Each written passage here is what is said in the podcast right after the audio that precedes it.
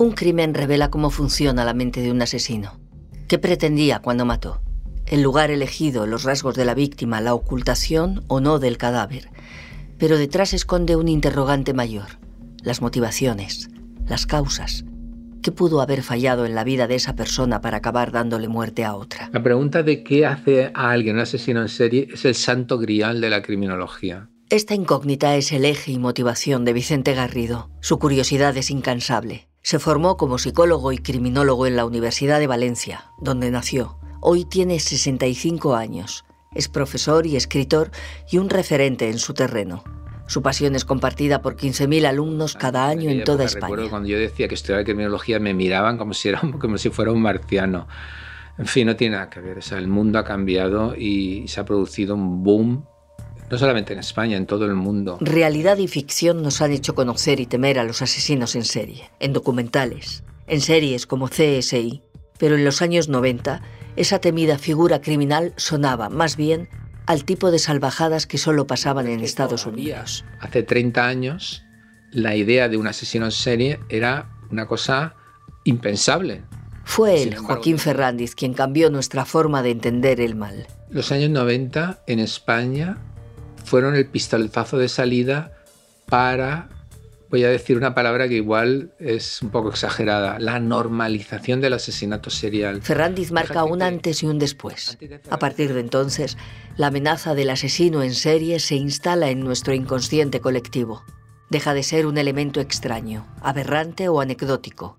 Los que le siguieron, quizá desafortunadamente, ya no nos sorprendieron tanto. Eh, tenemos el asesino de la baraja, tenemos el asesino del parque, posteriormente a Tony King, el asesino de la Costa del Sol, el falso monje Shaolin, tuvimos el asesino de Diana Kerr, hemos normalizado la presencia de este asesino en España. Garrido se los conoce todos, los ha estudiado e investigado y a veces se ha entrevistado con ellos. Con Ferrandiz lo hizo. Aprendí de una manera intuitiva que ganas mucho más a través del respeto que a través del desprecio. Sí, sí, Fernández me enseñó un montón de cosas, ¿verdad? Y quizá esto es lo más curioso del profesor, su capacidad para extraer algo bueno de la pura maldad. Eh, mucha gente se sorprende, ¿verdad? Pero a mí el, el, estudio de los asesinos en serie me ha ayudado mucho en la vida. en el caso de Joaquín Ferrandiz, el estudio de la mente lo fue todo. Cambió la historia de la criminología y dejó una huella en la vida de Vicente Garrido. Una que podríamos presuponer oscura y macabra, pero que para él cobra otro sentido. Cuando salgo de alguna entrevista de estas personas, sales de la oscuridad a la luz, ¿no? Y entonces tú dices, ah, qué bien se está aquí. y eso, eso me ha ayudado un montón, de verdad. Me ha hecho más feliz. Ferrandiz. Alrededor de un asesino en serie. Episodio 5. La teoría del círculo. Cuando todo comienza, Vicente es profesor titular de la Universidad de Valencia y sigue cualquier crimen con interés personal y académico. Se acuerda, por supuesto, del momento en que se conoció la muerte de Sonia Rubio. También del impacto que causaron los tres crímenes de Bora Riu. Es ahí cuando te preguntas, bueno, aquí está pasando algo raro. Él vive esta secuencia de asesinatos con estupor.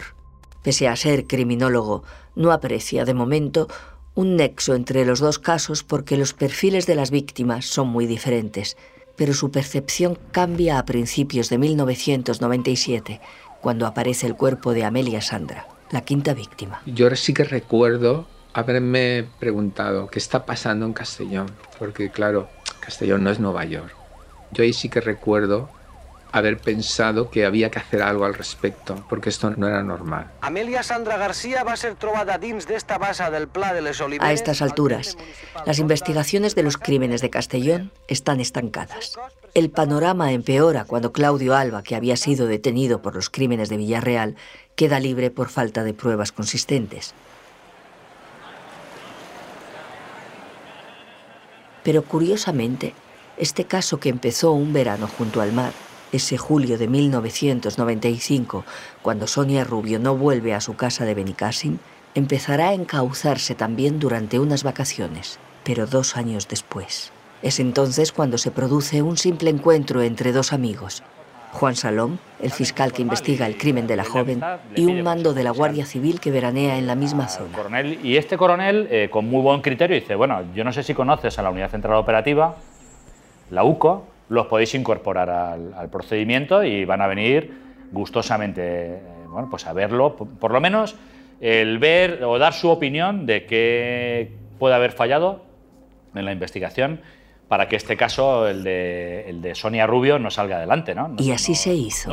la UCO, la Unidad Central Operativa de la Guardia Civil, es el cuerpo de élite que asume los casos delictivos más complejos en cualquier parte de España. En ese momento lleva siete años en funcionamiento y uno de sus miembros es José Miguel Hidalgo, hoy veterano capitán de la unidad y por aquel entonces sargento. El caso, de primeras, se les antoja complejo. Lo que había salido de la inspección ocular prácticamente era cero, no tenías nada con qué cotejar. Eh, la víctima bueno, había caído en Castellón unos días antes, con lo cual el mundo delictual de allí tampoco nos aportaba mucho, los amigos tampoco. Tan difícil les resulta que piensan que tendrán que convertirse en adivinos. Y uno de los compañeros dijo, esto como no tengamos una bola de cristal, lo vamos a tener difícil. Eh, bueno, dijimos, pues, pues, a lo mejor eh, necesitamos la bola. Así es como la operación pasa a tener un nombre, bola de cristal. Y lo que hacen Hidalgo y sus compañeros es, literalmente, empezar de cero. En primer lugar, repasan con lupa el crimen de Sonia Rubio. Llegaban a la conclusión de que, bueno, que podía haber sido algo circunstancial. Eh, un merodeador, alguien que la conociera, pero nos fallaba algo. Mm, vimos que había algo que, que no cuadraba. Exploran conexiones con las otras víctimas para aclarar si deben buscar a un asesino o a varios. Es decir, necesitan saber si hay un denominador común. Y lo encuentran. En este caso, sí que encontramos una serie de conexiones entre víctimas. Esas conexiones al principio eh, van desde la primera, que es, Sonia Rubio, en el año 95, a la quinta víctima, que sería Amelia Sandra. Al principio no es una persona, sino un espacio, un local. Sí se mueven en una zona muy concreta, en el Sequiol, en un barrio de Castellón donde hay un pub donde se mueve este grupo de amigos. Comienzan a plantear una hipótesis, un perfil un hombre relativamente joven que se mueve en entornos juveniles, pero con la suficiente edad como para frecuentar la zona de prostitución de Villarreal, donde aparecen las otras tres víctimas, un adulto joven de entre 30 y 40 años. Y por otro lado, que tuviera, bueno, pues un cierto grado ya de, de ¿cómo te lo diría? Que tuviera antecedentes. Eh, por hechos menores. Ese conjunto, ese batiburrillo de muchas cosas que se fueron juntando en esta investigación, dieron, entre otros, con que Chimo estuviera dentro de esa cartera de posibles autores de este hecho. Se genera así una lista y también la primera sospecha firme sobre un nombre, Joaquín Ferrandiz Ventura. Chimo.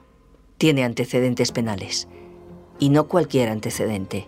Había pasado seis años en la cárcel por violar a una joven en 1989 y había salido en libertad condicional tres meses antes del crimen de Sonia. En este caso hay un violador condenado que se mueve en la misma zona que se movían dos de las víctimas y que además, curiosamente, tiene relación con una de las prostitutas, porque un hermano de Chimo había sido el novio de una de las prostitutas. Es una sorprendente conexión. Mercedes Vélez había sido pareja de Javier, hermano del asesino. Tiempo después saldrá a la luz una fotografía donde aparecen juntos víctima y verdugo. Las cosas entonces parecen ir en muy buena dirección, pero en España los asesinos en serie eran entonces una novedad.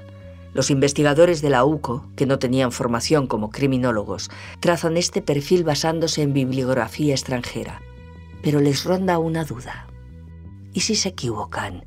¿Y si están a punto de ir tras un inocente? Porque claro, ese informe nosotros no podíamos validarlo a nivel judicial, porque no teníamos ni la formación adecuada, ni los conocimientos adecuados y quizá podíamos eh, bueno, pues meter la pata y bueno, eh, victimizar más al autor de un hecho que ya había cumplido su condena. Otro patinazo como el de Claudio Alba hubiera resultado desastroso. Necesitan una segunda opinión experta y primero la buscan en Estados Unidos. Por eso pedimos ayuda al FBI. ¿Nos podéis dar un feedback? A ver si estamos en la buena dirección, si vosotros lo hubierais hecho igual. Nunca recibimos esa contestación. Si los americanos no echan una mano, hay que buscarla dentro, en España. Y en esta encrucijada, la UCO confía en un valenciano, el profesor y criminólogo Vicente Garrido, que ya les había instruido sobre los perfiles criminales en septiembre de 1995. Esos cursos de formación continua que tenía UCO, uno de ellos había sido en la Universidad de Valencia. Habíamos conocido a, a Vicente Garrido y dijimos, a lo mejor este señor... Causó sensación porque era la primera vez que en España se daba una formación así. Era una de las personas pioneras en España, nosotros pensábamos que nos podía ayudar y nosotros le presentamos un perfil de Chimo, sin decirle que era Chimo. Suena el teléfono en el despacho del criminólogo Vicente Garrido. Sin saberlo, Joaquín Ferrandiz ya ha cambiado indirectamente otra vida. El juez de instrucción eh, me invitó a una reunión con la Guardia Civil y él mismo, donde me presentaron el caso. Estaba muy, muy emocionado, la verdad. Colaborar en la captura de un asesino en serie para mí fue una gran oportunidad. Es uno de los momentos álgidos de mi vida profesional, claro que sí.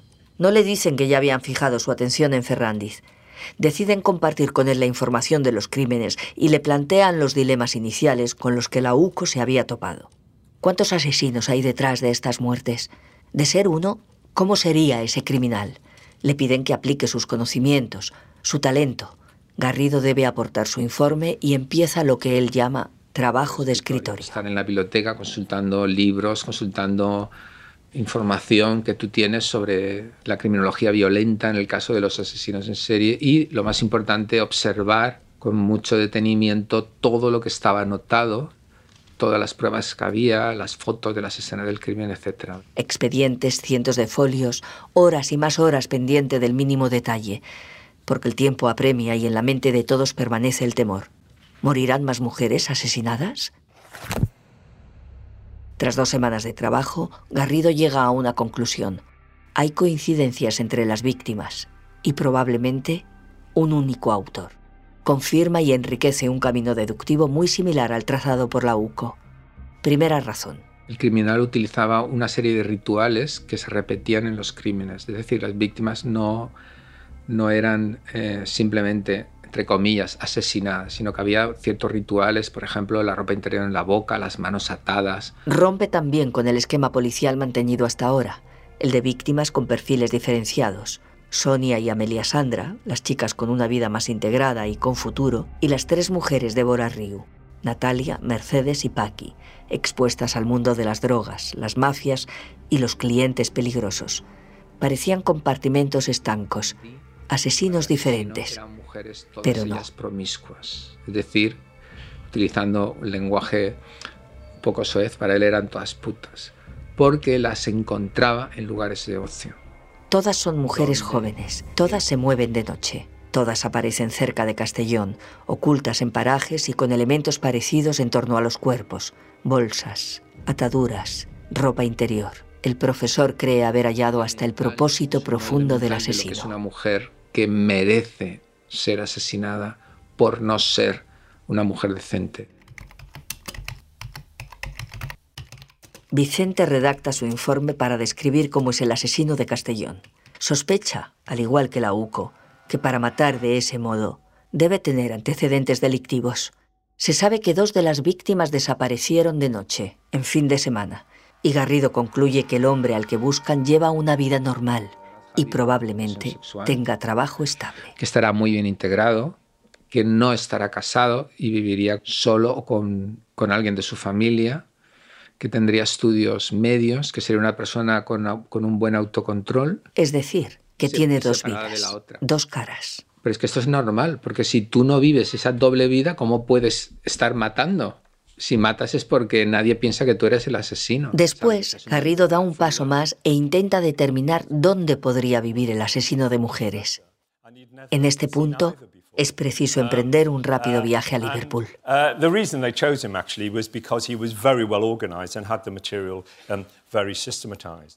Allí un prestigioso psicólogo e investigador universitario gana peso y admiración internacional. Se llama David Canter y tiene 51 años cuando Sonia Rubio desaparece. Ya ha ayudado a la policía británica a capturar a un violador y es pionero en los perfiles criminales. Es el padre de la teoría del círculo, el círculo de Canter. La teoría del círculo plantea que si unimos los dos escenarios criminales más alejados, es decir, donde se encuentra el cadáver A y el cadáver X y trazamos una línea recta, en definitiva un diámetro, el sujeto vivirá dentro del círculo. Garrido se ha empapado de los textos de Canter y de informes del FBI. Ahora saca un compás y traza el célebre círculo sobre un mapa con los crímenes de Castellón marcados. Primero, los extremos. Honda, donde apareció Amelia Sandra, y el barranco de Oropesa, donde el asesino abandonó a Sonia Rubio. 38 kilómetros separan estos dos puntos. Villarreal, donde aparecieron los otros tres cadáveres, queda entre ambos. Garrido ya tiene su diámetro. Y me di cuenta que había un círculo casi perfecto y cuyo centro era Castellón. Allí está la probable guarida del asesino, en la capital de la provincia. Es, por decirlo de alguna manera, su campamento base. Se desplaza a unos 20 kilómetros para matar y ocultar los cuerpos. Luego regresa a casa y sigue trabajando con normalidad. Él hace esto, ¿verdad? Eh, va alojando a los cadáveres en diferentes lugares geográficos de ese círculo imaginario. Y eso fue lo que planteé a la Guardia Civil, que Nostombe viviría en Castellón. Con todas estas conclusiones, Garrido acude a la segunda reunión con los investigadores. Y las dos visiones cuadran, la inicial de la UCO y la de Garrido. La Guardia Civil obtiene la confirmación criminológica que necesitaba y el círculo se cierra. Él maquilló ese, ese informe, lo vio positivo y sí que le da un encaje a Joaquín Fernández Ventura, que nosotros en ese momento teníamos como sospechoso ya número uno. Y ese cuando yo le presenté el perfil, ellos se dieron cuenta que encajaba con uno de los sospechosos. Y básicamente ese era Fernández. Corren los inicios de 1998 y la criminología española acaba de dar un paso de gigante. Hay esperanza, hay un nombre, Joaquín Fernández Ventura, posiblemente el primer asesino en serie de nuestra historia reciente. La puerta a la resolución del caso comienza a abrirse. Pero la batalla no está ganada. El perfil de un profesor universitario o las sospechas policiales no son suficientes para convencer en un juicio. Necesitan incriminarlo y para eso hacen falta pruebas fehacientes o una improbable confesión. Se pusieron a seguir 24 horas al día Fernández. Dentro de la UCO se empieza a formar un equipo de vigilancia exhaustiva. En Castellón hubo más de 70 personas, desplazadas solo para controlar a un individuo. Hidalgo es consciente de que hay que actuar rápido. Muchísima, muchísima tensión.